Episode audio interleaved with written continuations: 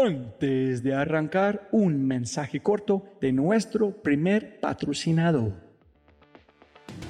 Mira, la inteligencia artificial está en todas partes y es abrumadora. Con tantas promesas y tantas opciones es difícil escuchar la señal entre tanto ruido. Eso es exactamente por lo que estoy tan orgulloso de celebrar y compartir con ustedes Adapta. Adapta.ai. Escucha lo fácil y poderoso que es usar Adapta. Ve a adapta.ai.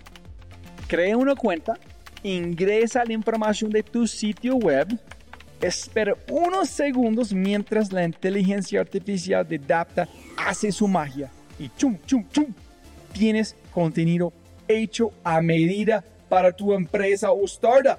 ¿Y qué es mejor?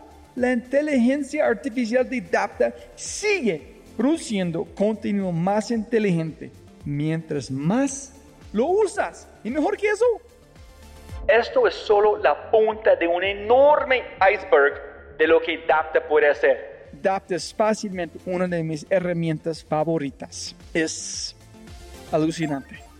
Y solo para los oyentes de este podcast tengo un código especial que les dará el 50% de descuento durante los primeros tres meses usando Dapta.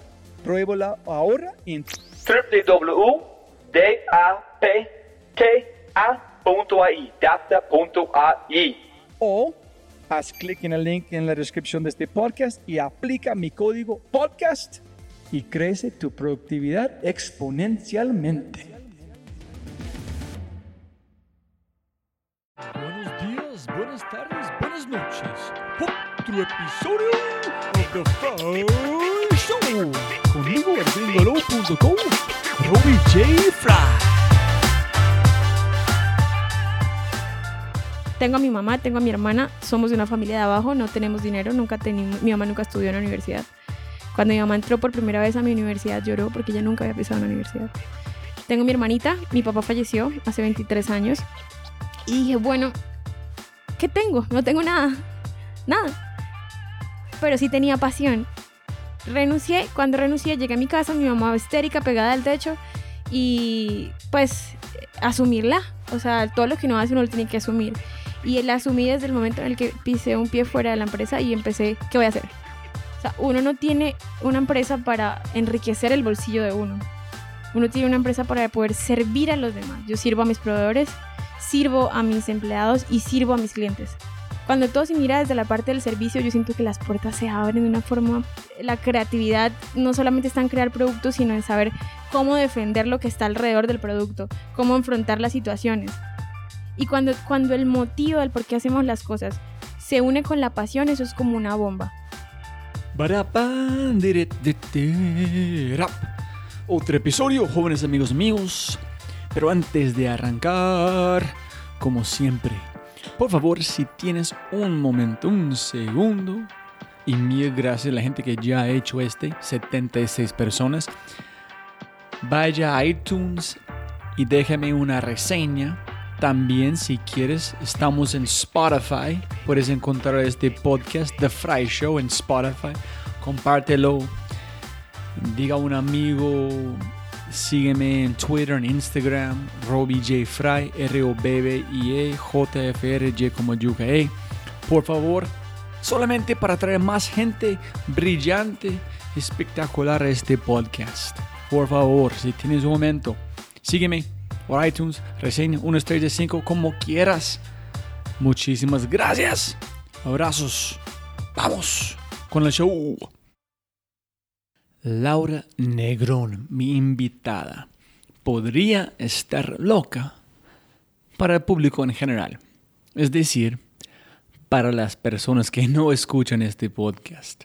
Laura, con poca, poca información, sin capacitación formal, sin educación empresarial y literalmente sin dinero, decidió comenzar una empresa. Y ella, armada con lo mínimo, fusionó flores y chocolates para crear lo que en este momento es una franquicia con crecimiento rápido. Negrón, chocolatería y floristería. En las palabras de Revista de Mesa, al hablar de emprendimiento, Negrón es uno de los ejemplos más fieles que se puede citar. Sin embargo, pocos conocen la historia que hay detrás de esta idea que inició cuando Laura decidió renunciar a su trabajo formal para dedicarse con el apoyo de su familia a innovar y fusionar dos regalos especiales, chocolates y rosas. Dicha combinación dio origen a los ramos que hoy son tendencia en las redes sociales. Con esta convicción y como una forma de honrar la memoria de su padre, decidió convertir su apellido en una marca que ofrece detalles, detalles hechos para sorprender. En este podcast, jóvenes amigos míos, hablamos sobre la muerte, liderazgo, el poder de servir, escuchar al universo, la importancia de la familia, París y mucho más.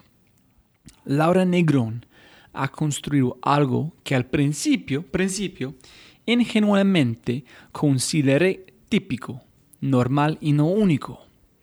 Pero como siempre, me di cuenta de que soy mucho más bruto de lo que inicialmente pensé. ¿Por qué? Porque ella tomaron la esencia de la creatividad, que es más o menos combinando, fusionando dos elementos normales en una manera o forma diferente. Y la ha aplicado al mercado antifrágil. ¿Qué?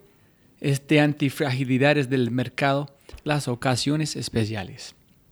Sin embargo, contrariamente a lo normal, Negrón, chocolatería y floristería es sexy.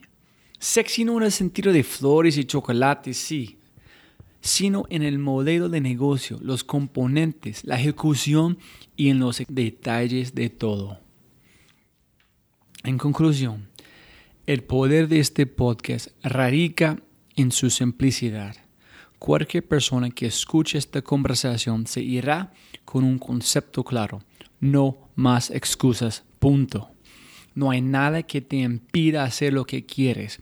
Solo necesitas encontrar tu propósito, combinar eso con la pasión y nada es imposible. Quiero dejarles dos citas antes de comenzar. Una de Bruce Lee y la otra de mi mitad anterior, Carolina Alzate. Primero, Bruce Lee. Si crees que algo es imposible, tú lo harás imposible. Y el último, de Carolina. Loco, loco yo, no. Loco que no hace lo que quiere.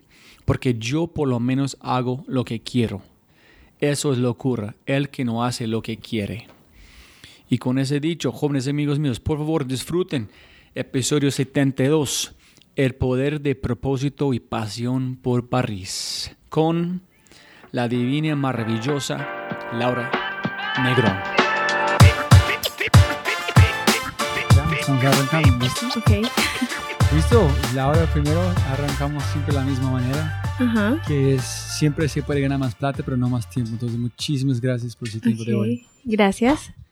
Entonces, no, para la gente escuchando, porque antes de una gran recomendación de un amigo Henry y Diana, yo no tenía ninguna idea que es negrón, ni que existe una manera de combinar flores y chocolates ni fresas juntos. Entonces, por favor, castíganos a la gente escuchando qué más o menos qué haces y qué estás haciendo en este momento.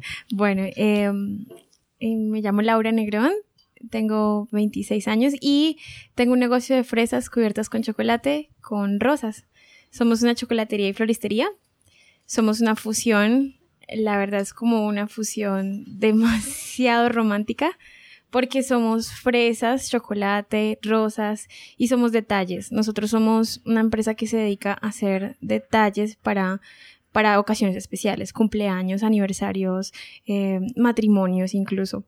Y pues, no sé, nos dedicamos a eso, a endulzar la vida de las personas y a llevar romanticismo por toda Colombia. Pero tiene que decirnos un poquito más sobre la historia, porque decir, "Mm, yo quiero empezar un emprendimiento, van a ser con flores y voy a fusionar con chocolate, yo pienso que es rentable. Cuéntanos un poquito cómo fue la idea. Tú estás hablando un poquito de la decisión no ir a los Estados Unidos, pero arrancar con su propio negocio, ni saber qué van a hacer y cuando arrancaste con este, pensaste van a ser rentable o solamente estás pensando en empezar algo? ¿Cómo fue el proceso de primero de su mente, de su alma, de su propósito en, en cómo fue las chispas en camino? Ok, bueno, yo trabajaba como diseñadora gráfica en una empresa de fotografía de bodas. Eh, soy fotógrafa y diseñadora gráfica de profesión. Y eh, de repente me encontraba detrás de un computador y yo decía, no, yo no voy a hacer esto toda mi vida. Yo era recién graduada, llevaba tres meses apenas trabajando. Y como perteneciente a esta generación me desespero muy rápido. Entonces estaba detrás del computador, llevaba tres meses trabajando y dije, no, yo no voy a seguir detrás del computador, no. Pero, ¿qué fue? Pero estudiaste este. Estudié diseño gráfico. ¿Estás trabajando en este? Eh, sí. Como diseño gráfico es atrás de una computadora, en un sentido. Sí, exacto pero ¿cómo fue la chispa cuando que estudias y tú estabas haciendo, ganando plata y dices, yo no, no quiero hacer este? Sí. ¿Por qué? Porque yo entendí que el diseño gráfico es parte vital de cualquier empresa. Y yo dije, o sea, el diseño gráfico es una empresa. O sea, cuando uno hace diseño gráfico, uno le crea toda la imagen y toda la parte visual y pone a soñar a tu cliente. Entonces yo dije, pues si uno, si yo tengo esa habilidad como diseñadora gráfica, pues yo creo una empresa. O sea, la parte técnica, la parte administrativa no la sé. La busco por YouTube, busco personas que sepan, pero la parte visual la tengo. Tengo la, la parte que se necesita para que la gente me vea como una empresa formal. Pero fue más de yo no quiero trabajar por otra persona o no quiero estar atrás de una computadora todo el tiempo. Pues fue más eh, un tema de si yo fuera, yo trabajé como empleada haciendo hamburguesas en otros lados fue más un tema de ser empleado. Si, si no me gusta cómo me tratan como soy empleado, entonces tengo que crear mi propia empresa para ser independiente y para poder tratar a mis empleados como me hubiesen gustado que me trataran a mí en las empresas.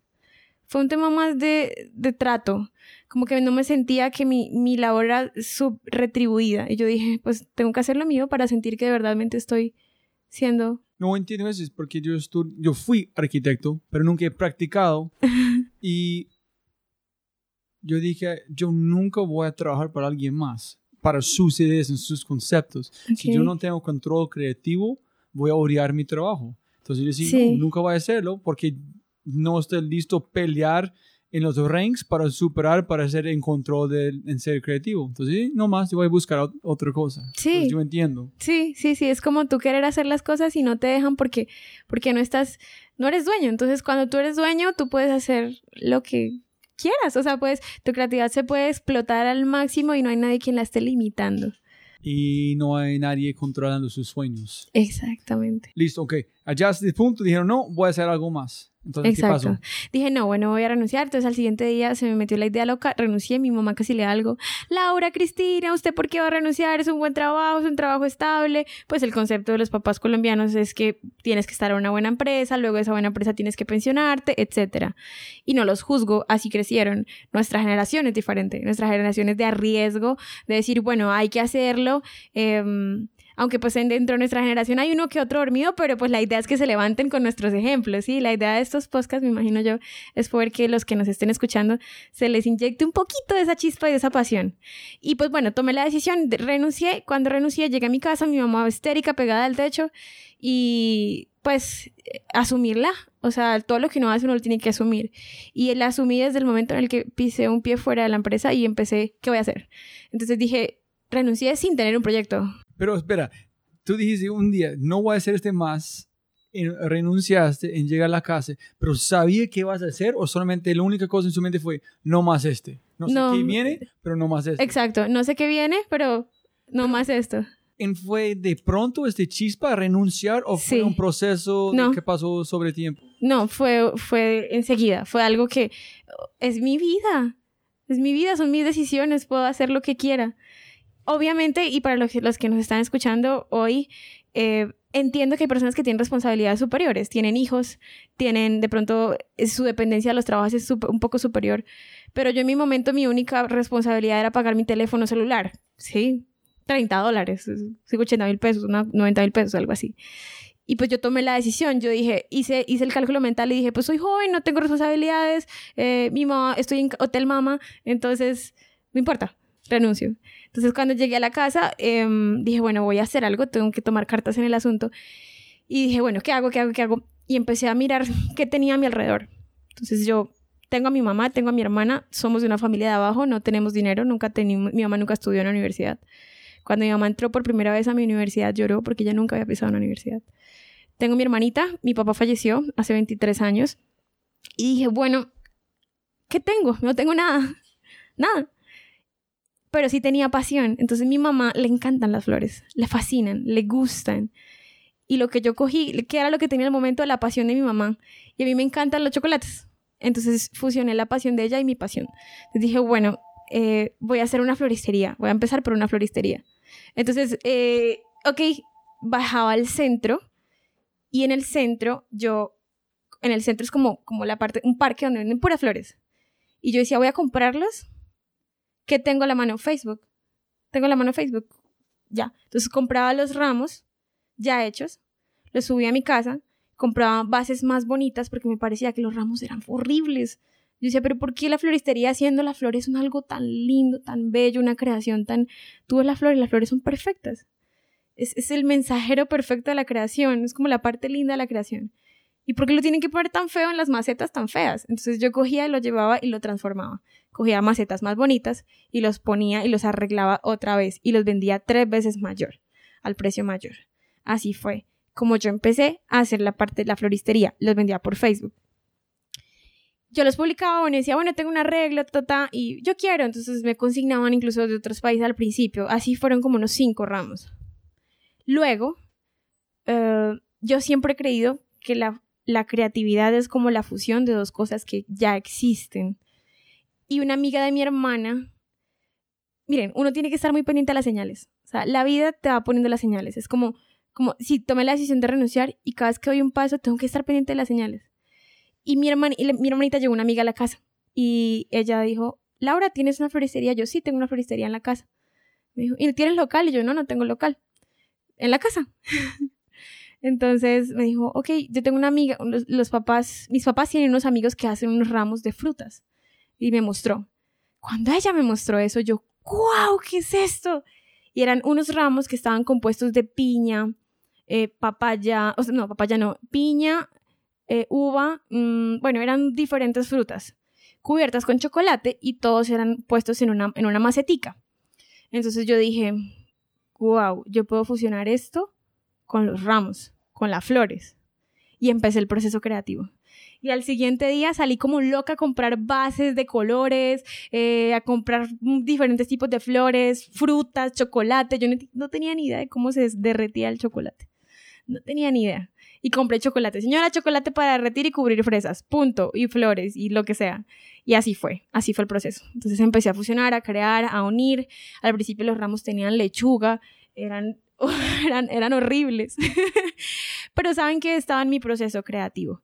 Y vivir el proceso hace parte de, de que alguna, algo progrese, ¿sabes? Como que algo dé frutos. El proceso es igual de importante al producto final. Entonces, bueno, viví el proceso de la lechuga, luego le retiré la lechuga, luego conocí a mi, a mi, a mi socio y él me dijo, la lechuga se ve fea. Y yo, fea, la lechuga, la lechuga es divina. Y él me decía, no, se ve fea. Y yo, mm". entonces empecé a quitar, empecé a escuchar.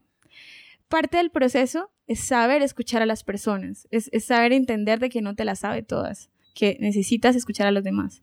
Entonces escuché y le quité la lechuga. Entonces así fue un proceso hasta que dije, no más, me cansé de la piña, me cansé de todo porque la única, fresa, la única producto que le cogía bien el chocolate era la fresa y me quedé solo con la fresa. Y empecé un proceso después de eso a simplificar. Entonces empecé a decir, bueno, ya no quiero estas frutas, solamente me voy a quedar con la fresa. Ya no quiero todas estas flores, solamente me voy a quedar con la rosa. Posterior a eso dije, quiero hacer una franquicia todo se iba dando paso a paso. Cada vez que daba un paso y mejoraba, se me ocurría otra idea. Cada vez que daba otro paso, se me ocurría otra idea. Y así se fueron dando y se fueron abriendo las puertas. Y cuando ya estábamos eh, evolucionando, yo dije, ¡Ah! nosotros tenemos que ser una franquicia.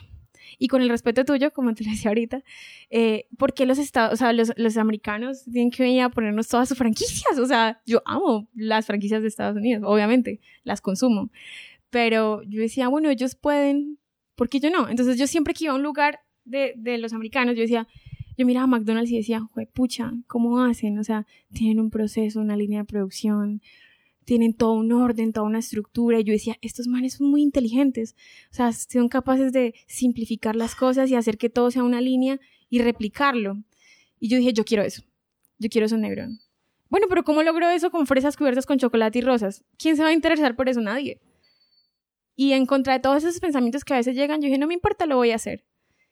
Y dije, bueno, la identidad corporativa tiene que ser una identidad corporativa simple. Ahí es donde el papel del diseñador gráfico entra a jugar un papel eh, muy importante y relevante en las empresas. En Colombia hasta, hasta ahorita es que yo veo que le están dando la importancia que verdaderamente tiene un diseñador gráfico. Y es vital dentro de una empresa.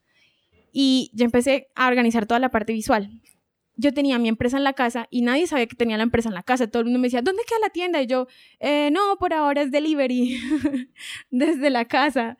Y la gente visualmente nos veía como una tienda. Y eso a mí me, llenaba de satisfacción, porque yo decía, bueno, desde mi casa estoy creándole a la, a la gente una imagen de que somos una empresa grande. Yo decía, no, vamos a estar, cuando me decían, ay, queremos el producto de ustedes en Bogotá, yo sí, el otro año. ¿Cómo? No sé. O sea, yo, pero nunca le dije que no. Pero tengo como tres o cuatro preguntas antes de eso. Uno es cuando hablaste sobre la pasión de las flores de su madre. Sí. En de pasión. Yo, dos cosas. Uno, yo he leído un libro reciente, Se me Poder de Momentos. En ellos hablan de cuando pregunta a la gente en una empresa grande de su pasión y propósito, la gente que no tiene propósito ni pasión queda en la, el percentil como 10% de la empresa. Con mucha pasión, pero sin propósito, 20%. Entonces el propósito es todo, en la pasión es sobreevaluado. Entonces me imagino que tú tuviste un propósito más de una pasión. Entonces mi pregunta es, ¿fue este? Y ¿qué fue sobre las flores como de su madre le gusta, que tú le gusta, fue suficiente y fuerte para arrancar con el negocio desde cero? Sí, claro, o sea, el impulso fueron ellas, fue mi mamá, la pasión fue como compartir un sueño con ella, pero también hubo un factor adentro y es que yo, yo pienso que, que las empresas deberían tener esas motivaciones, se trata de la motivación también, que va muy de la mano con la pasión. Y es el por qué hacemos las cosas. Y mi papá falleció hace 22 años, él se quemó el 95% de su cuerpo. Y Negrón se llama Negrón no por mi apellido, porque mi nombre es Laura Negrón, sino por el apellido de mi papá. Porque cuando yo estaba en la universidad, yo caí en cuenta de que si no fuera porque él falleció dentro de la empresa eh, y fue accidente laboral, yo no hubiese podido estudiar, ¿sí? Porque mi mamá no, no hubiese podido dónde sacar el dinero. Entonces yo dije, no, yo tengo que en algún momento, si tengo una empresa, así sea de empanadas, yo tengo que poner el apellido de él, porque yo tengo que honrar su nombre. Entonces, se trata del motivo y cuando, cuando el motivo del por qué hacemos las cosas se une con la pasión, eso es como una bomba. ya es, su propósito fue su padre. Ajá. En encontraste cualquier pasión que ayudar a mover este propósito. Exacto. Puede ser cualquier cosa. Entonces, las flores. Exacto. Listo. Súper. Entonces, mientras proceso, ¿cuándo dinos un poquito sobre, yo entendí, empezaste a vender, ya estás pensando en franquicias, ya las personas ya están, pero ¿cómo, cuánto tiempo demora llegaste a barreras y cómo vendiste las flores para arrancar? ¿Fue en la calle? ¿Fue voz a voz? ¿Cómo cree, cómo construiste su negocio, su idea, su cosa creativo suficiente rápido en un proceso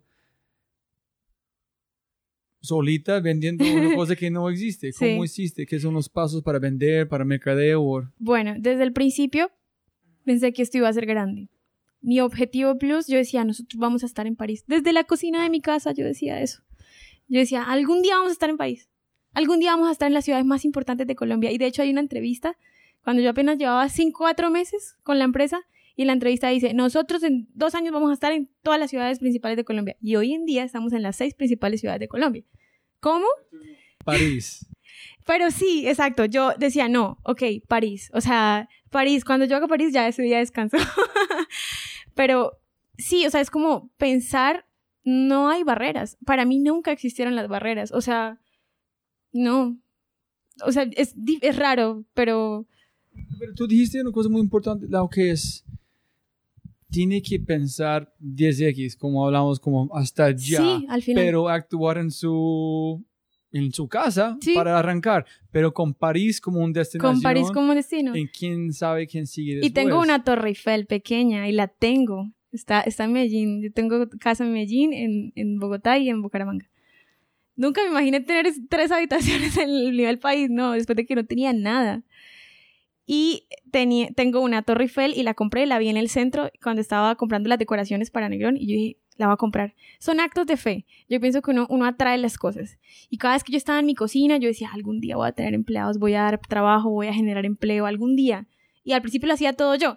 A mí me llamaban, eh, yo, yo atendí, bueno, el proceso fue el siguiente. Yo eh, las publicaba por redes sociales, publicaba mis ramos por redes sociales, mis redes sociales personales. eh, luego ponía mi teléfono personal y yo decía, si quieren algún pedido, por favor, escríbanme a mi número personal. Y así fue al principio. Luego dije, no, yo tengo que hacer esta fachada bien. Entonces, borré Laura Negrón personal y puse Negrón guion de piso oficial, que es nuestra actual red social más importante, que tenemos 90 mil seguidores. En esa época teníamos 600 seguidores, cuando yo decidí empezar a cambiar las redes por Negrón. 600. 600, así empecé. Entonces yo, los 600 seguidores, yo publicaba las fotos y decía pedidos al nuevo número de pedidos. Y era el mismo número, solamente que yo dije, bueno, el nuevo número de pedidos. Entonces a mí me, me llamaban al número, yo- entonces yo me hacía posar por Camila. Hola, ¿cómo estás? ¿Hablas con Camila? Sí, ¿en qué puedo ayudarte? Estoy muy molesta porque mi producto no ha llegado. Esa es la hora y tiene 20 minutos retrasado. Ok, ya te paso con la administradora. Hola, ¿cómo estás? Habla Sandra. Y pues no, yo entiendo que tu producto está un poquito demorado, pero entonces vamos, por favor, yo ya tranquila. Cuando ya el cliente se desesperaba mucho con Sandra, no te preocupes, tranquila, yo te paso a Laura Negrón. Entonces, de luego venía yo en el mismo teléfono, desde mi casa, desde la cocina de mi casa, sin nada. Y si algún cliente le pasó esto, perdón, por eso estoy cambiando los nombres. pero cuando me pasaban a mí, yo, hola, ¿cómo estás? Mira, sí, yo entiendo, nosotros estamos- estamos en un proceso de crecimiento en la empresa, em, las chicas son nuevas, entonces hay que tener mucha paciencia. Y, y el cliente ya con uno, con el dueño, o sea, con Laura Negrón, ya se calma. Después de tres personas. Después de tres personas ya se calma. Entonces ap- aprendí muchas cosas empíricamente. Aprendí a defenderme, o sea, a defenderme, como que si me está pasando alguna situación, creo que la, la, la habilidad, la creatividad no solamente está en crear productos, sino en saber cómo defender lo que está alrededor del producto, cómo enfrentar las situaciones. Y esa fue una parte súper importante porque a veces se me quejaban mucho los clientes por las demoras. Estaba en un proceso de aprendizaje. Y bueno, pues ya yo decidí vender por redes sociales, luego poco a poco eh, una persona me dijo, tu producto es tan bonito que tienes que conocerlo las personas influenciadoras de la ciudad de, de Bucaramanga. Entonces yo, "Ah, súper, entonces, ¿quiénes son? No, mira, estos son los influenciadores. Y yo, bueno, quiero llevarles mi producto. Y fuimos y se los llevamos con mi socio. Y le, me- les dijimos, bueno, este es nuestro producto. Y un amigo de mi socio que, tiene, que tenía muchos seguidores en esa época, publicó un ramo de nosotros. Y esa noche de 600 seguidores, pasamos inmediatamente como a 1500. Yo lloraba de la emoción. O sea, yo decía, "Ah, a la gente le gusta lo que hacemos. Y los comentarios eran supremamente positivos. O sea, eran súper positivos. Y así empezamos. Pero una pregunta ya, este solamente es para mí. Ajá. Es tener seguidores y tener per- personas que actualmente estás comprando sus productos, compartiendo es otra cosa completamente. Sí. Entonces, desde 600 a 1500, desde la, un día al otro, ¿empezaste a aumentar sus ventas a través de estos seguidores en esta comunicación también? ¿O solamente de, de conocimiento de su producto? Indudablemente somos un producto muy atractivo a la vista, entonces aumentamos las ventas. O sea, yo, yo primero los veo como seguidores y luego los veo como potenciales clientes. Entonces siempre trato de que mis seguidores eh, vean lo, lo que hacemos, cómo lo hacemos y por qué lo hacemos. Cuando tú consientes a tus seguidores, tú creas fans. Y los fans son potenciales clientes. Así, lo, así podría describir como... Y, y trabajo así, trabajo desde mis seguidores, me gusta complacer a mis seguidores. Lo otro viene por añadidura, los clientes llegan. ¿sí? Cuando uno hace las cosas bien en redes sociales y como que tiene el contacto con sus seguidores, entiende que son personas igual que tú. Sí, que tú no, que tú, que tú tienes que compartirles cosas a las cuales, con las cuales ellos se sientan identi- identificados, ahí todo cambia. Porque no es vender un producto, es conectar con tus seguidores. Entonces nuestros copies, nuestros textos tratan de conectar con la gente. Y como resultado, tenemos clientes, siempre. desde comprando la, las primeras flores hasta este momento, ¿cuánto tiempo han pasado? Bueno, llevamos tres años y ocho meses. En tres años y ocho meses hemos logrado cosas muy grandes. Al principio yo le compraba al señor de las fresas 12 fresas y yo le decía, yo le miraba a los ojos y le decía, algún día te voy a comprar kilos y kilos y kilos y kilos. Y hoy en día le compramos kilos, kilos, kilos y kilos. Muchísimo. Y es que la cadena, o sea, el emprendimiento genera una cadena de favores, genera el emprendimiento es fantástico. O sea, genera, tú puedes dar empleo primero y tú le ayudas a tus empleados, le ayudas a tus proveedores. O sea, tú haces una cadena de, poder, es una cadena demasiado poderosa porque brindas trabajo eh, a las personas que tú les compras, es, eso es el trabajo de ellos. O sea, es como, me estoy beneficiando yo, pero no solo yo, mis empleados, mis proveedores y todos los que están alrededor de mí. Eso es espectacular, o sea, eso me parece increíble. Y hoy en día le compramos al mismo proveedor de fresa, le compramos la fresa aquí en Bucaramanga. ¿Y puedes contestarme los tres momentos más importantes o más de un problema o una solución que cambió totalmente el camino o velocidad de su negocio desde el primer parte comprando dos flores hasta este momento? ¿Tuviste momentos muy claves que en ese momento hicimos decisiones, ya crecimos como algo así? ¿O fue muy constante la velocidad sin un cambio fuerte, una, una decisión que cambió todo? Yo siento que a veces las personas seguimos tanto los libros y la parte teórica que se les olvida seguir el corazón. Y yo soy una mujer de pálpitos, de sentires. Cada paso que doy, lo siento. Si yo siento que no lo debo dar, no lo doy simplemente. Entonces, puedo decir que hasta el día de hoy no hemos vivido una situación drástica que nos haya cambiado, que nos haya... Siento que las puertas siempre se han abierto porque creo que es el resultado de estar en función de servir a los demás. O sea, uno no tiene una empresa para enriquecer el bolsillo de uno. Uno tiene una empresa para poder servir a los demás. Yo sirvo a mis proveedores, sirvo a mis empleados y sirvo a mis clientes. Cuando todo se mira desde la parte del servicio, yo siento que las puertas se abren de una forma suena muy aspiracional, ideológico, pero lo he vivido, tres años lo he vivido. O sea, ¿cómo es posible que unas fresitas con chocolate y flores estén en seis partes del, de Colombia y, se vendan como se venden? Tenemos gracia, tenemos algo, algo que hace que la gente le guste nuestro producto y que se acerque a nosotros y nos quiera. Que una vez nos conoce diga, ¡Ah! me gusta esa empresa. Entonces, siento que circunstancias difíciles y buscar tres específicamente, no, tengo muchas circunstancias buenas, o sea, cuando registramos la marca fue buenísimo cuando pudimos decir negro en registrado, la R al lado, wow, o sea, yo decía, somos registrados.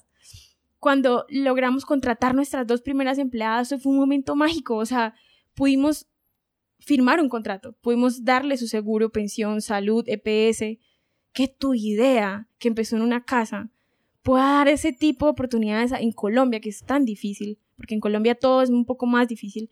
Son cosas que de pronto para otros países avanzados no son tan importantes, pero para nosotros sí. Para nosotros tener un trabajo con prestaciones sociales, seguro médico y todo eso es muy valioso porque en Colombia es muy difícil.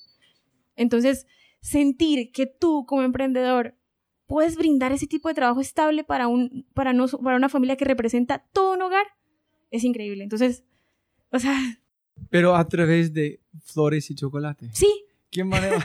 No, ¿Quién iba yo a tengo un Rappi, yo tengo un Uber, tengo esto, pero no, yo tengo flores y chocolate. Exacto. Ya tengo empleos en seis tiendas, sí. próximamente en París. Próximamente en París, sí, no, qué lindo si, si cuántos colombianos están tratando de estudiar algo allá no pueden recibir un trabajo, pero pueden trabajar por una empresa Colombia, de Colombia en París. Claro. sería genial. Sería genial.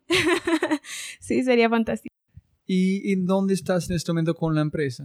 Con la visión de París a este momento, ¿a dónde vas? Bueno, en este momento nosotros estamos, voy a nombrar las ciudades, estamos en Bogotá, estamos en Bucaramanga, en Medellín, Pereira, Cúcuta, siempre se me queda una por fuera, Cali. Entonces estamos en esas seis ciudades del país. La semana pasada dimos apertura a Cancún estamos en proceso de como de es hacer es una experiencia nueva porque conseguir proveedores allá, buscar los chocolates, todo e, es un reto. Entonces fui a ese reto y ya el otro año lo abrimos. Y el otro año abrimos Barranquilla. pero ya voy a pensar afuera. O sea, ya quiero primero Estados Unidos y luego París. Mi objetivo es llegar y pisar Estados Unidos y en Estados Unidos sí poder eh, expandirme de una forma más rápida, ya que allá todas las cosas van un poco más, más rápido. Y suena normal si vas a pensar lógicamente de empezando por acá, subiendo es como Cancún. Escalando. Hasta Miami, Ujú, Nueva Miami, York, Londres, Nueva York. París. Sí, así, voy para arriba. Vas por el lugar que es más del, conocido de amor y, y romance en ese Sí. tipo de cosas, ¿no? Sí. Y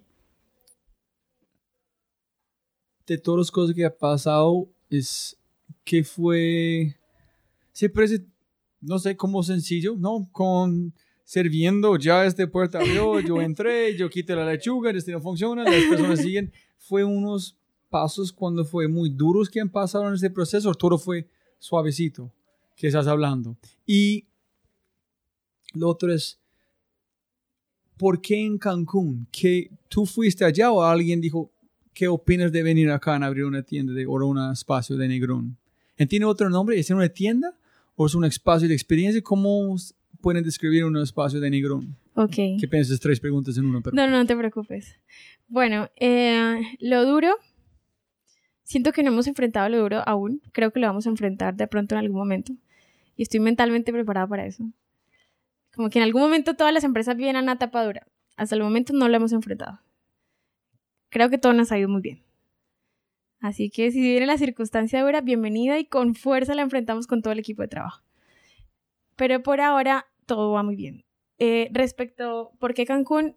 Porque siento que todo lo que se me presenta lo tomo como oportunidad. Y hace poco, en octubre, fui a Cancún a, a viajar, ¿sí? Y vi, observé la gente, observé la plaza. Eh, soy diseñadora gráfica, no hago estudios de mercado, no, simplemente creo. Soy muy idealista, yo sé.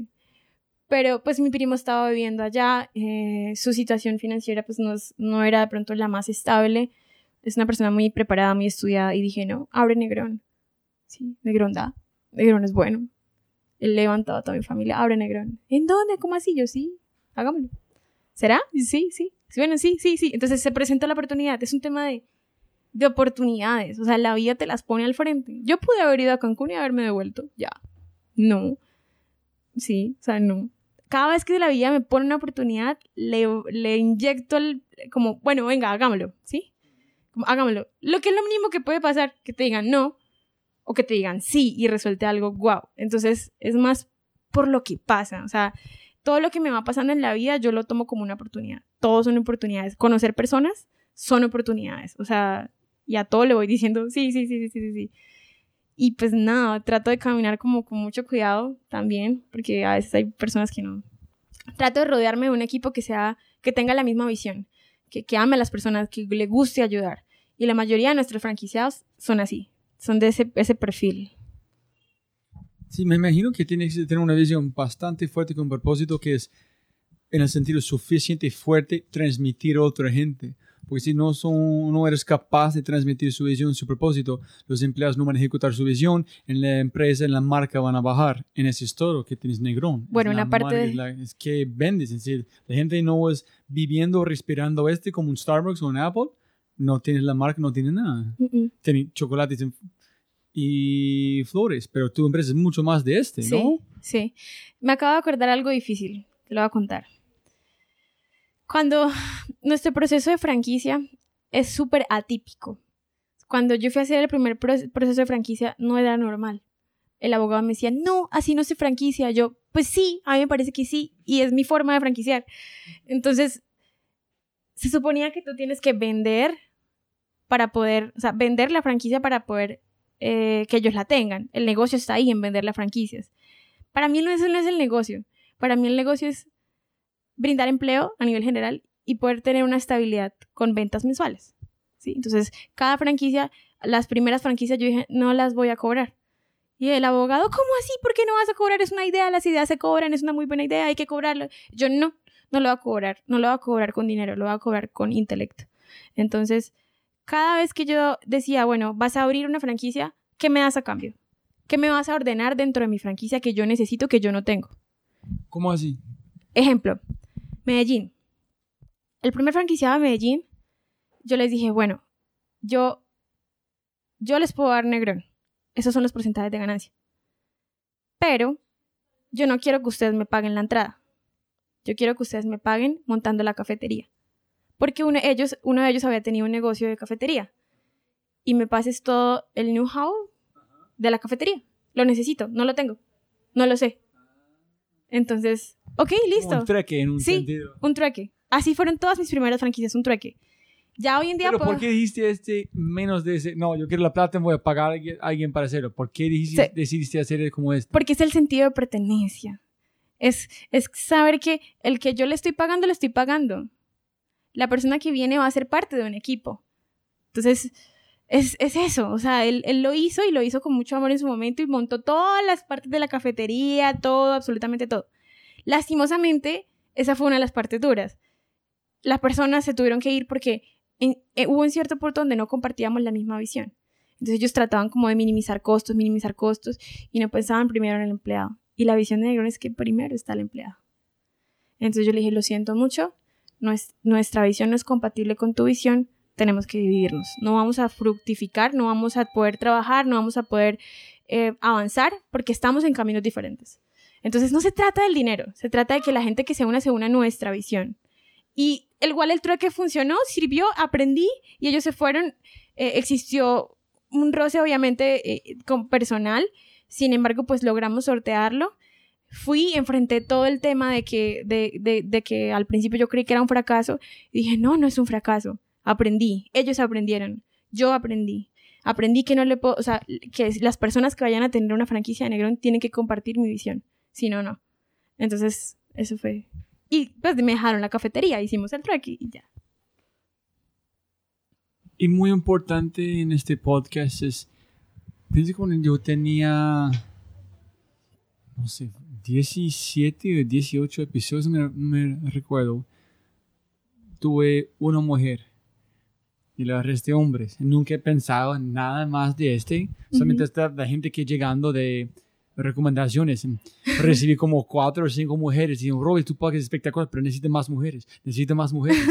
Entonces, hijo de pucha, tiene toda razón. Entonces yo empecé a buscar a las mujeres. Es mucho más duro que la gente no hable de mujeres. Entonces, en, también para mí, una emprendedora, menos de un emprendedor, es mucho más duro ser un emprendedor. Porque es, en los Estados Unidos es un tema muy importante ahorita, pero en Colombia, con el machismo y ese tipo de cosas, otro tema. Entonces, ¿cómo fue el proceso vos tratando... Me imagino, solamente imaginando, no sé si es la verdad, primero hablando de flores en chocolates. Entonces, es contra el hombre en un sentido. Y en decir, no soy emprendedora. ¿Cómo así? No es vender chocolates en flores. Ese no es tecnología, no es... es- Entonces, ¿cómo fue el proceso ser una mujer con un emprendimiento que es en un sentido muy femenino, en un Ujú. sentido, no sé, en, el en Colombia? Me imagino que fue duro, ¿no? Sí. Llegaste a muchas personas juzgándote fuerte Sí, y no tienes seis tiendas o más, entonces... sí. ¿Cómo fue? Sí, ha sido, fue, fue y ha sido y sigue siendo una lucha. Porque cuando uno tiene que enfrentarse a demandas de los clientes, cuando uno tiene que enfrentarse a problemas en la empresa, problemas, entonces le, ven a uno primero que es mujer, ¿sí? Segundo, es una niña, tiene 26 años. Como que... Pero lo que no saben es que soy una niña muy curiosa y cada vez que me pasa algo busco por YouTube, le pregunto a la gente y digo, no, yo no me dejo, o sea, no, no me voy a dejar. Y en el mundo del emprendimiento en Colombia, como que creen que los hombres tienen como más autoridad, más, no sé, como más, más empoderamiento, pero la verdad es que las mujeres podemos. Yo, yo creo que soy lo que soy gracias a que mi mamá es, fue viuda, pues, y yo la vi enfrentarse a la vida. Yo la vi teniendo que eh, luchar con, con, con mal- la, la- la mala administración, ella mal administró, la, como enfrentarse a eso porque ya no sabía, ya no sabía administrar, no sabía nada porque mi papá hacía todo. Entonces, la vi luchar, la vi salir adelante. Mi mamá tuvo un cáncer a los 14 años, la vi guerrear. Entonces la vi que, la vi peleando con taxistas, cosas tan sencillas, que los taxistas le quieran cobrar más. Entonces la vi diciendo, no, ¿por qué? No, eso es injusto porque la vieron sola con dos hijas. Entonces así he sido, como que Si me quieren, siento que me están haciendo una injusticia, me levanto contra la injusticia y digo no, punto, con criterio, con carácter y con lo que soy, con lo que mi mamá formó de mí.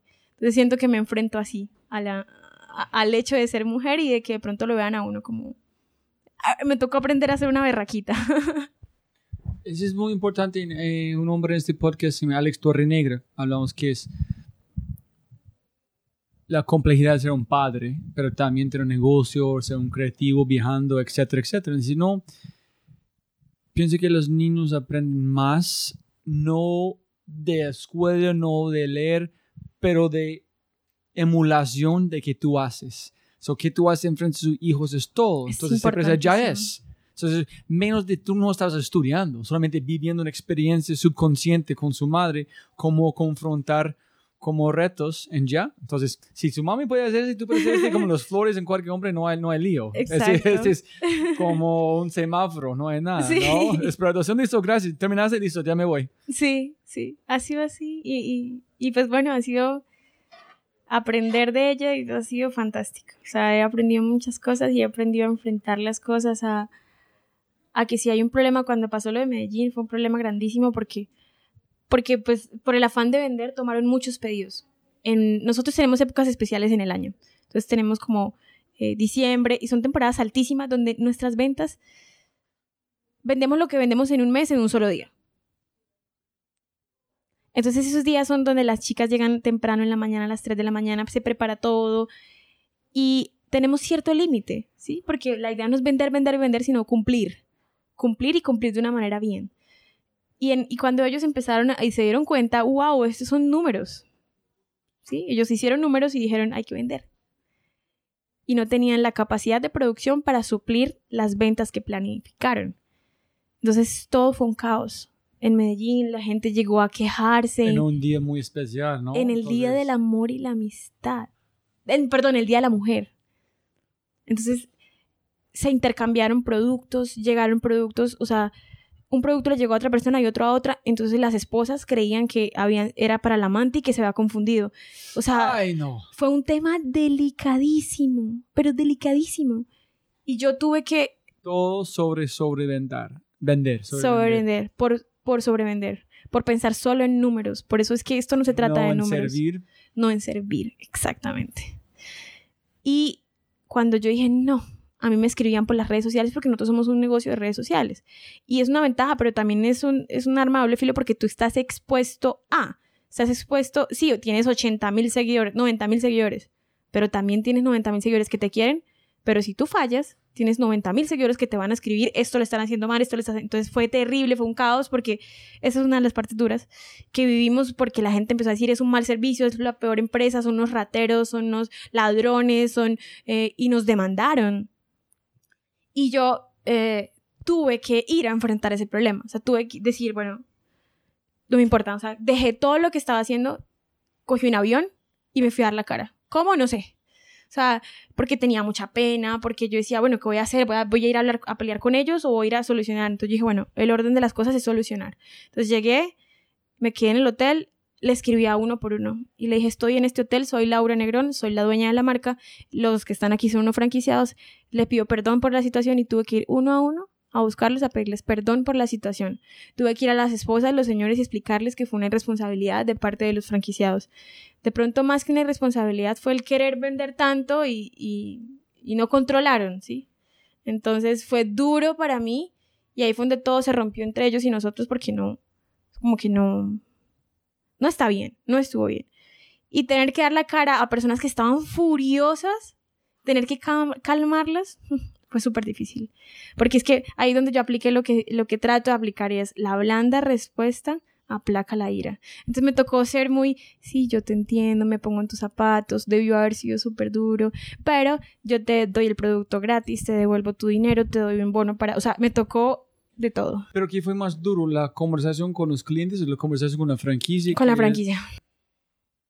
¿Ellos entendieron que jodieron como...? Me tocó enfrentarme a ellos y decirles hicieron las cosas mal. Me tocó decir cosas. Muchas veces, miren, esto también es súper importante. Ser, tener carácter para decir las cosas de frente. Muchas veces por pena, las personas no hablan o no dicen las cosas. Aquí no, para nada. Para nada. Y yo aprendí, aprendí a que decir las cosas de frente es una virtud, bien dichas, ¿no? Con respeto, siempre con respeto, siempre con sensatez. Si no es como, ay, es que yo no puedo ir hoy porque tengo un compromiso. No, no puedo ir hoy porque no quiero hoy, sino mañana o pasado mañana. O sea, porque hay que mentir, ¿sí? Entonces aprendí a enfrentarme a ellos a decirles, lo que hicieron estuvo mal, no me gustó por esto, esto, esto, esto y esto, y quiero que me vuelvan la franquicia. ¿Qué? ¿Sí? Entonces sí, sí, es punto, ya. La verdad se dice de frente, es corta y ya. ¿En qué hiciste? ¿Tuviste que cambiar todos los empleados desde el lugar? Todos. Tuve que cambiar todos los empleados porque todos los empleados ya estaban contaminados, su corazón estaba herido, eh, ya estaban demasiado agotados de la situación porque, porque, porque se les pagaba muy poco, trabajaban mucho, o sea, era, era, un, era un Negrón completamente diferente a lo que es Negrón, no era la esencia de Negrón. Pero me imagino que un aprendizaje que no tenía valor, ¿no? Sí. Que aprendiste allá, wow, allá es, Mucho. Tú sabes, el peor cosa que puede pasar pasó, tú sabes cómo solucionar desde ya, ¿no? Mucho. Sí, o parar que ese nunca pasa otra vez. Exactamente. O sea, aprendí para que no pase otra vez. Aprendí a que las circunstancias difíciles uno les tiene que enfrentar, les tiene que dar la cara y que, que las emociones no pueden gobernar decisiones empresariales. No pueden. Uno tiene que tomar decisiones empresariales con objetividad, poniendo los pies sobre la tierra y sobre los principios que uno tiene. Los principios que uno tiene como empresa son innegociables. Y dos cosas muy puntuales sobre dos temas. Uno es, ¿cómo aprendiste a ser emprendedor? ¿Aprendiste, como piensas que tú dijiste algo de cómo de YouTube? Sí. ¿Viste de YouTube que está buscando? ¿Nunca pasaste por un incubador, por reglamentación, por mentores? Y el otro es, tú eres muy joven, pero hablas sobre muchos temas muy poderosos de liderazgo. ¿Cómo aprendiste? ¿Fue a través de su madre? ¿Cómo aprendiste a ser un buen líder en confrontar cómo superar situaciones tan duras que solamente pasan a líderes de grandes empresas? ¿Cómo tuviste la capacidad de hacer este? Sin, esta es su primera empresa y allá, las dos cosas. Bueno, mi mamá, cuando, pues mi, mi mamá siempre ha creído que, que la formación desde que uno es chiquito es demasiado importante. Y ella, cuando yo era chiquita, me tenía en cursos de... Yo fui presidenta de una cooperativa. Cuatro años, cuando tenía 16 años. 16, 17, 18. No, cuando tenía 14. 14, 15, 16 y 17. Fui eh, presidenta de una cooperativa de Ecopetrol y ahí yo tenía mi vicepresidenta, mi secretario, mi junta de vigilancia, yo hacía actas, decía, hoy hay quórum, hoy no hay quórum. Entonces yo aprendí términos que yo nunca, o sea, yo me bueno, hoy en día, hoy hago una junta y sé que es un quórum desde los 14 años. Entonces, mi mamá me acompañó a, a ese proceso. Teníamos 5.000 usuarios, los hijos de los usuarios de la cooperativa grande aportaban 5 mil pesos mensuales. Entonces teníamos escuelitas, entonces teníamos la escuelita de, de danza, teatro y todo, y los chicos iban. Y yo era la encargada, las reuniones eran todos los meses, y era la encargada de decir, bueno, las escuelitas, ¿cómo están? Bajamos, la gente fue, no fue, ¿y cómo está la obra social? Hacíamos obra social. Entonces, ¿fuimos a los abuelitos o no fuimos a los abuelitos? fue hermoso, fue una etapa hermosa, y todos los años hacía reelección. Entonces, yo tenía que presentar un discurso y decir, bueno, Laura Negrón es la que tienen que votar por ella porque yo he, he puesto las escuelitas mejor, y así. Y siempre al lado estaba mi mamá formándome como que apoyándome, diciéndome, creyendo en mí. Y eh, en la cooperativa decían que yo tenía ciertas habilidades para hablar. Entonces me metieron, el presidente de la cooperativa grande me metió a un curso de oratoria en Bogotá. Entonces yo viajaba a Bogotá cada mes a, a, saber cómo manejar un micrófono, a saber cómo hablar, cómo redactar un discurso. Y participaba en concursos de oratoria a nivel nacional. Y varias veces fui a Cartagena a, como a exponer tres temas diferentes, eran tres bolitas y yo, yo sacaba una y yo preparaba los tres temas y exponía uno. Nunca gané de primera porque había gente muy competitiva de mi edad, obviamente estudiaba, o sea, son políticos hoy en día, entonces siempre me ganaron. Pero siempre tuve mi tercer lugar, mi cuarto lugar y siempre sentí que lo hice, lo hice hasta donde pude muy bien. Siento que eso fue como una escuela. Entonces ya, listo, entiendo 100% por tu estilo de liderazgo de dónde venía. sí, sí. Entonces, ¿cómo aprendiste a ser emprendedora? Bueno, el emprendimiento fue un resultado de que cuando yo algo se dañaba en la casa yo lo reparaba. Entonces, Mi mamá, cuando se dañaba una puerta, lloraba porque mi papá no estaba. Entonces mi papá, ella lo extrañaba. Entonces yo, ok. Celador, ¿cómo se pone una puerta? Entonces es porque en esa época no había YouTube. No, la puerta con una bisagra. Una bisagra es lo que une las dos puertas. Y con, tanto yo iba a comprar la bisagra en la ferretería y ponía la puerta. Celador, se me dañó la bomba del baño. Mi mamá se sentaba a llorar. Yo iba a comprar la bomba del baño y cambiaba la bomba del baño. Y así aprendí muchas cosas de la casa y yo soy como el hombrecito de la casa. y siento que parece sencillo, pero en mi casa fue mi escuela de emprendimiento, como de poder aprender lo que sea, lo que se me pusiera. Cuando descubrí YouTube fue fantástico. O sea, YouTube, YouTube fue como mi entrenador de emprendimiento. Cuando tenía mis 15 años, yo me levantaba a las 4 de la mañana, 3 de la mañana, y yo veía a mi mamá sentada en un mueble con una caja de vino, llorando con un cigarrillo y una copa de vino. Todas las noches. Y yo dije, yo tengo que hacer algo por mi familia. Yo no puedo ver ese cuadro toda mi vida. Tengo que salir adelante. Y yo, cada vez que iba a un restaurante o a un lugar, yo, yo siempre miraba las cosas de cómo las hacían. Yo miraba a McDonald's y yo decía, ¿tú cuántos años tienes? No, yo estudio, no, a mí me cuadran los horarios para yo. Qué chévere. Y, y hablaba con los, con los, me gusta mucho hablar con los, los trabajadores de los lugares y e iba a restaurantes y, decía, bueno, este restaurante hace las cosas diferentes. me di cuenta que ese tipo de lugares era, eran chéveres, eran como un emprendimiento. Entonces yo decía, ¿quién será el dueño de este lugar? Sí, eso pensaba yo, o cómo habrá pensado para que esto funcione así. Eso, junto a, a mi mamá, junto al querer sacarlos adelante, formaron de mí ese empuje de emprendimiento, ese empuje de decir, nada, tengo que trabajar por mi familia, tengo que hacer las cosas por mi familia, tengo que crecer, tengo que de alguna forma hacer algo que nos saque a todos de esto. Y hoy en día tengo primos trabajando conmigo, tengo tías trabajando conmigo que, que nunca estudiaron y que en ningún otro lugar le hubiesen podido dar una oportunidad de trabajo y yo se las he dado. Entonces siento que, pues, eh, siento que si me muero hoy estoy feliz, o sea, sí. Pero manejaron negocio, abogados, me enfrenté a eso. Me enfrenté a eso, o sea, simplemente... Entonces, cuando llegas, pero ¿cómo sabes que, hijo madre, si voy a vender chocolate y dices, bueno, ¿cómo me van a enfermar? ¿Qué voy a hacer? Dice una parte legal, ¿qué va a hacer? ¿Quién es legal? ¿Qué hiciste? Como... Al principio yo, listo, bueno, dije, quiero la idea, ya tengo la idea, listo. Necesito ser una empresa. Entonces llegué a donde el abogado y le dije, señor abogado, necesito ser una empresa, no tengo cómo pagarle. Pero yo necesito ser una empresa. ¿Qué quieres? mira, mi empresa va a ser una fusión de fresas cubiertas con chocolate y rosas. Chao, allá es la puerta. No. Entonces, la capacidad de tú poder contagiar a las personas de tu sueño es una habilidad que te sirve para emprender. Entonces, yo estaba ahí sentada frente al abogado y yo le dije, algún día quiero estar en París. Cuando vendíamos dos ramos por semana, ni siquiera vendíamos muchos, dos ramos por semana. ¿Y dónde están? No, yo trabajo desde mi casa. No tengo cómo pagarle, pero yo, entonces eh, la persona socia mía me dijo, pues mi mamá nos puede prestar un millón, listo, entonces que nos preste, entonces, pero son, vale tres millones. Y yo, pero eso lo puedo pagar en seis meses. ¿Cómo así? Y yo, sí, en seis meses. Es más, cuando crezcamos, usted va a ser nuestro único abogado. Porque vamos a tener muchas franquicias y usted va a ser el único abogado de todas las franquicias. Y hoy en día es nuestro abogado. ¿En serio? Sí. Ay, ¿sabes, que es muy lindo sobre eso? Ayer estaba dando una charla sobre pitch.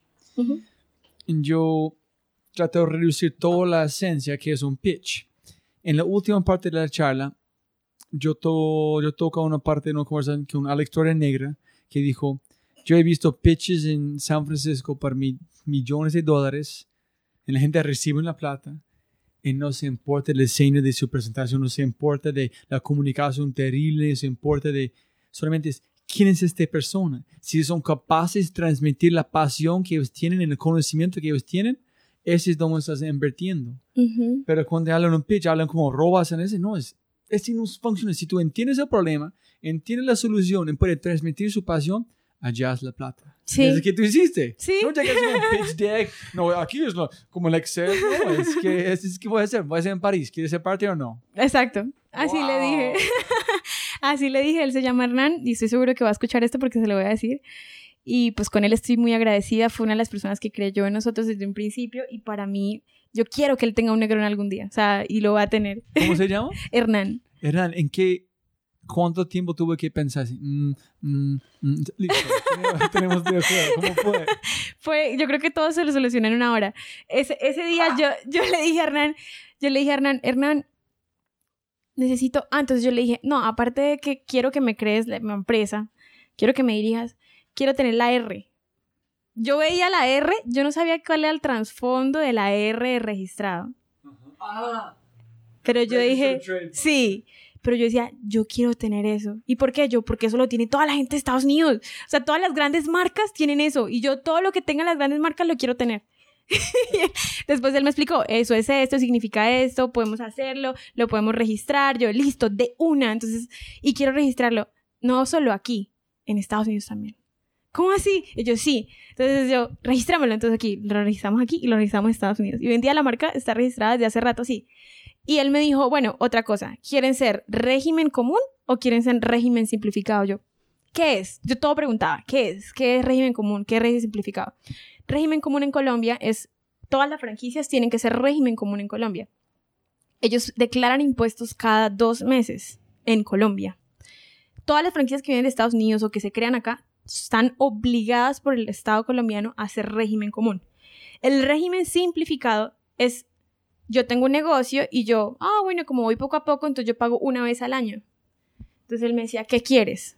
¿Ser régimen simplificado por ahora mientras tú creces y miras a ver si el proyecto o quieres ser régimen común? Y yo, común. ¿Cómo así? Pero si apenas están empezando, no venden casi, tien- tienen que declarar impuestos. Si yo lo hago ya, tienen que declarar ya.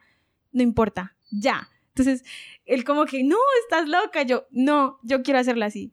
Entonces, yo le dije, si lo hago así desde ya, confío en que de verdad las cosas van a ser como quiero que sean. Entonces, desde un principio siempre declaramos impuestos cada dos meses. Eso está muy lindo también, porque una la manera que yo arranqué este podcast fue grabar siete episodios. Solamente con la razón que yo no tenía ninguna idea de cómo publicar un podcast. Para nada. El primer episodio que yo llegué fue una escena como una grabador pequeña que ya funciona. Así dije, pucha, así no van a funcionar. Pero yo convencí como siete personas darme más o menos dos horas de su tiempo más de preparación que estrés. Entonces, 21 horas de tiempo de personas. Yo tengo que publicarlo. Claro. Porque el respaldo de este tiempo de las personas. Dos personas hay excusas, yo puedo salir Sí. como un serpiente afuera. Pero con siete yo tengo que hacerlo. Entonces, como casi tú hiciste las, las cuatro veces que escucharon. Uno es, renunciaste, Ujú. tienes que ganar plata. Ujú. Voy a comprar flores, ya de Sí, una, no tengo sí. otra opción. Con su abogado, no. Entonces, con ese tiene que crecer. Entonces, cada decisión es poniendo solamente para ser imposible fallar. Está muy chévere hacer. Sí. Es duro. Sí, es duro, ya, ya, pero es que solamente como, o sea, siempre lo digo, como dice Nike, just do it. Mm. O sea, solo hay que hacerlo. Lo que nos separa de las cosas Pero que hoy en día. propósito. Sí, es con propósito. Hay- Por supuesto. La expresión, un poquito grosero en inglés, es eh, light a fire under your ass. Es que si quieren interponer, es como poner incendio del Sí, culo sí. de una persona y van a correr. Sí. Entonces es casi igual. Es que, ¿cómo voy a light a fire más? No, listo. De una, común. Ya, de una. ¿Qué? Vendemos, vendemos, vendemos. Exacto. Súper. Listo. Primero, ¿qué es la creatividad para vos? Para mí, siempre lo he dicho, es la fusión de dos cosas que ya existen y es la capacidad de encontrarlas. Ya sea un producto o un servicio, es poder fusionarlo y crear algo nuevo, interesante, que la gente lo ame. Para mí, ahí está la creatividad. Y lo aplico en todos los productos nuevos que yo saco. Como que fusionar dos cosas que ya existen, incluso dentro de mis productos internos de la empresa. Este producto ya existe, este producto ya existe, ¿qué pasa si lo fusiono? Este servicio existe y este servicio existe, ¿qué pasa si lo fusiono? Y así, es como coger cosas y fusionar, cosas locas. ¿Cómo fusiono yo un restaurante con un gimnasio? Es imposible, qué asco. No, hay la, hay la forma, siempre existe la forma de fusionar cosas que ya existen. Para mí ahí está como la, la Y- parte y- creativa. yo olvidé, ¿tú investigaste si hay flores y fresas de chocolate algo así juntos antes de arrancar? Sí, yo investigué. Tiene y- que ser una empresa que es similar con fresas en chocolate. No, habían empresas que hacían ramos como los que te conté, que eran ramos de muchas frutas. Y de pronto fusionaban las flores con las frutas sin cubrir con chocolate. O sea, eran como las flores y ponían la piña, la uva, como todo ahí al lado del ramo grande. Pero no, no la fusión como nosotros. Yo lo busqué mucho por internet. ¿Cómo se la palabra en común en español? ¿Bouquet? ¿Es igual? Bo- bouquet. Bouquet. Es que sí, no hay esto. Hay frutas y fresas, pero no como bouquet que siempre es ¿cuál es la flor? ¿Cuál es la fresa? Ah, Exacto. no, no la vi. O sea, y apliqué mis conocimientos en diseño y fusioné colores. Eh, sí, hay una variedad de mundo colores. de diseño gráfico. Sí, puro diseño gráfico. Pero una cosa... Todo diseño gráfico, todo, todo, todo, todo. Y fotos lindas. Entonces la creatividad es hacer este, buscar algo que Fusionar, fusiona cosas que no Fusionar. existían juntos antes. fusionar cosas que no existían antes. sí. Y hablando con Nico en voz antes, después de un éxito, todo el mundo quiere duplicar. Ay, sí, solamente es fresas en chocolate. Yo puedo hacer esto, es muy sencillo. Sí, Y la gente ha encontrado, encontrado que no es tan sencillo. no, No, es tan sencillo. Nosotros registramos los productos como una marca 3D, como lo hace Audi, como lo hacen las grandes marcas. Yo quiero copiar todo lo que hacen las grandes marcas en buen sentido de la palabra copiar. En cómo fallaron la gente cuando tratan de duplicar su marca. Con que no es una experiencia, que no es el mismo estilo, porque no tienen sus detalles, porque no tienen propósito, como hablamos, porque la gente no están co- copiando. ¿En a dónde me voy con este? Hablando con una muchacha llamada Carolina Alzate, que tiene una empresa en I+D, que es de empaques y innovación en el, diseño. Y digo que siempre yo hablo con la competencia de nosotros, somos amigos. Y que sí, tiene que hacerlo, porque tienen miedo de la competencia, porque ellos pueden copiar que tú haces, tú no haces nada diferente y no eres, tú estás copiando, no tienen una cosa diferente. Entonces, eso es porque tienen miedo. Pero si no tienen miedo es porque tú haces, nadie más puede duplicar. Si van a duplicar, no van a ser igual. Listo, hágale, trátalo. Pero Sí. no puedes. Exacto. Bueno, hay un tema muy interesante y es que mi socio siempre se frustraba. O sea, él decía, pero ¿por qué nos copian? ¿Por qué? ¿Por qué? ¿Por qué? Y él le decía al abogado, demandemos y yo no sé qué, y cómo podemos proteger los productos. Yo hacía un proceso interno y yo decía, pues es que igual no van a hacer... El que pega primero, pega dos veces, primero. Segundo, lo que nosotros hacemos no solamente son fresas cubiertas con chocolate y rosas. Nosotros tenemos todo un concepto detrás, todo un trasfondo. Nosotros ayudamos familias, ayudamos hogares. Hacemos las cosas bien, con amor, bien hechas. Nuestro eslogan es amamos lo que hacemos. Y todos lo saben. Tú le preguntas a cualquier empleado y lo sabe. Y tú le dices, ¿tú amas lo que haces? Sí, yo amo lo que hace. Si yo encuentro algún empleado que no ama lo que hace, para afuera. Aquí hay que amar lo que se hace. Entonces, eso no lo tienen las otras empresas. No lo van a tener. O sea, y si tienen, lo tendrán de una forma diferente yo llegué a la conclusión después de ver tantas copias en Colombia, porque nosotros fuimos los primeros en Colombia, y hoy en día hay más de unas 50 copias en Colombia, después de tres años. Y dije, bueno. Hace poco un seguidor en Instagram me dijo, mira, y los seguidores se ponen bravos. Los seguidores dicen, mira cómo te copian, mira, mira, me mandan fotos. Y yo, sí, está bien. Eso quiere decir, y eso, eso me llena de orgullo, porque eso quiere decir que yo creé un producto que es sostenible.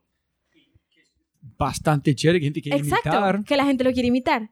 Pero entonces creo un producto que no va a ser la moda y ya.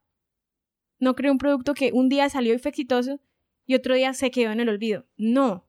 Por eso nuestro ramo principal, el primer ramo se llama tradición, porque yo, mi objetivo con Negrón es que seamos una tradición de fresas cubiertas con chocolate y rosas, como lo es el ponqué de cumpleaños. Es difícil, es un reto súper difícil, pero yo quiero que para cada cumpleaños tenga que existir la torta y las fresas. Nunca he pensado en este momento que es, es una cosa muy antifrágil en un sentido que si yo armara una empresa de, de tecnología, algo así, en una semana es viejo, tengo que cambiar. Porque, pero las Yo no quiero flores y eso. el chocolate no- no han cambiado en cuánto tiempo. No, no, Entonces, si tú puedes meterse en una tradición que ya existía, exacto.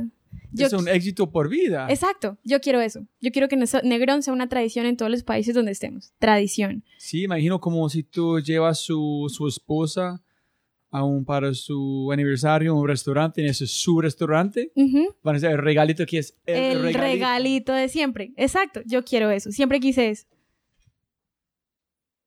Lo otro, peor o mejor consejo que has recibido sobre su negocio o en la vida, como quieres. Bueno, fue el de, si tú quieres triunfar, tienes que irte del país. Ese fue el peor consejo. Y yo, peor y mejor lo que hablamos ahorita. O sea, la verdad terminó siendo el mejor consejo porque me reforzó lo que quería. Y yo dije, no, yo creo en Colombia. Creo en Colombia, firmemente creo en Colombia. Y mis tías y mi familia lo saben porque todos me decían, tienes que irte. Todos mis primos salieron. Se fueron a España, a Estados Unidos, a estudiar. Y yo me quedé aquí haciendo fresas en la casa. mis primos me decían, está loca. Y hoy en día me siento muy feliz. no, y ese está muy chévere. Porque hay un hombre que se llama Carlos Osorio, de un, un experto duro en innovación. Fue a MIT, Harvard, desde Chile. Y dijo, sí puede ser un impacto mundial, pero tiene que pelear en tomar riesgos, en sentirse cómodo con el incómodo. Cuando la gente está en un momento que todo va normal, tú te sientes incómodo. En cuando todo está boteando en todos lados, la gente está sufriendo, tú estás feliz. Dices, sí, pero puedes hacerlo de cualquier pueblo, puede tener un impacto mundial, pero tiene que jugar como duro. Jugárselas todas, sí. No, es decir, y la, hay un ron, se llama La Hechicera. Fue como, no sé, 13 o el 23 en 2013 son las mejores cosas que tomaron el mundo. Arriba de George Clooney, de una cosa de él, de GQ. En es de Barranquilla, es un ron de Barranquilla. En cuando él estuvo una persona que dijo, tiene que cambiar el nombre, la, la Herrera, cambia el nombre, nadie puede pronunciar. Y decir, no, nunca. Fue el peor consejo de una persona tratando de ellos cambiar qué hacen para sentir más gringo o algo así. No. Sí, es muy chévere que tú puedes emular los Estados Unidos, vivir este, pero a través del contexto de Colombia que estás haciendo. Está muy lindo hacer esto. Gracias. Listo. ¿Qué es éxito para vos? Ay, para mí el éxito es poder a través de lo que tú lograste, construiste, poder marcar la vida de las personas. Eh, para mí eso es éxito, que puedan decir, Laura me aportó, eso para mí es demasiado exitoso, eso es ser exitoso en la vida. Por decir, ella pasó por esta vida y le aportó dos, tres, cuatro, cinco personas, eso es haber sido exitoso. Y es, pero igual como tú dices, servir, ¿no? sí, servir. Y la cartelera enorme enfrente del aeropuerto de Dorado, internacional, gigante, gigante. Puedes ver desde un distancia, despegando, aterrizando. ¿Qué mensaje vas a poner para el mundo? Yo diría como encuentra tu pasión en un fondo blanco, completamente blanco, así con una tipografía bien elegante, legible en toda la mitad. Encuentra tu pasión y síguela. Punto. Ya es. Y la última pregunta, Laura, es, ¿quieres dar, olvidamos de hablar porque estamos cortos de tiempo, podemos dar mucho más tiempo, pero posiblemente hacer otro episodio en el futuro cuando estás en París. Sí, por favor, me o en Miami, vamos allá. Sí. ¿Quieres dar un consejo o un mensaje o contar algo a la gente escuchando? Mujeres, emprendedoras, emprendedores, hombres, cualquier, antes de terminamos. Sí, mujeres, chicos, jóvenes, eh, yo creo que lo único que nos aparta de, de lo que queremos lograr en la vida es una decisión. Ya, o sea, es una decisión que uno tiene que tomar en algún momento con inteligencia, con sabiduría, pero es eso, es una decisión. Lo que te está apartando cuando tú estás ahí acostado pensando, lo hago, no lo hago. Si te das cuenta, al final de todo es una decisión. Entonces, enfréntese a esa decisión cuando crean que es la, el, el punto correcto dentro de su alma y háganlo. Lo que sea, esto aplica para la vida personal, para la vida empresarial, para la vida familiar, para si tienes una relación. La vida de decisiones. Solamente que hay decisiones en las cuales unos se enfrentan con más coraje que otros. Así que les invito a que sean, saquen esa valía y ese coraje de adentro y se enfrenten a sus decisiones. Y just do it. Excelente. Laura, fue un placer enorme. Mil, mil gracias. Y como empezamos siempre para ganar más plata, abrir más franquicias, pero no para ganar más tiempo. tiempo. Gracias a, a ti.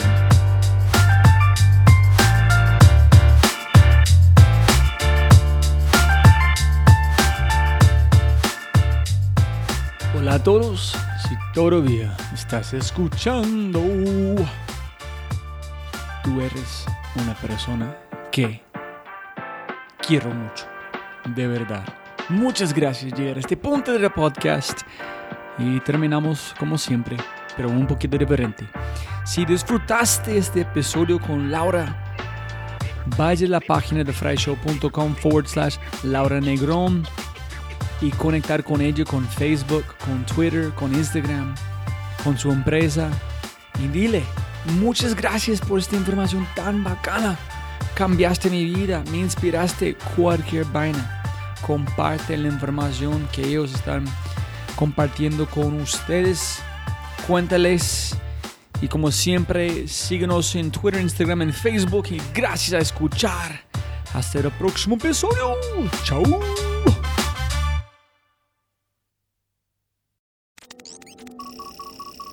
Como siempre, siempre puedes ganar más plata, pero no más tiempo. Muchas gracias por escuchar. Antes de terminar, unas cosas importantes para preguntar y mencionar. Número uno, deja una calificación en Spotify. Ya, ya, déjala. Literalmente toma segundos y como yo mencioné, el impacto es enorme. Además, estarás garantizado de sentirte increíble el resto del día. También estamos produciendo todo el contenido en YouTube. El canal es espectacular. Tengo mi newsletter Conejo Blanco, las notas del podcast y los enlaces, las transcripciones. Nuestro otro podcast, Matamos Preguntas, escúchalo. Y más se puede encontrar en thefryshow.com. Y si quieres enviarme un mensaje o patrocinar el podcast, puedes enviar mi mensaje usando cualquiera de mis redes sociales con mi nombre a Robbie J. Fry. Gracias, abrazo grande y sigue escuchando.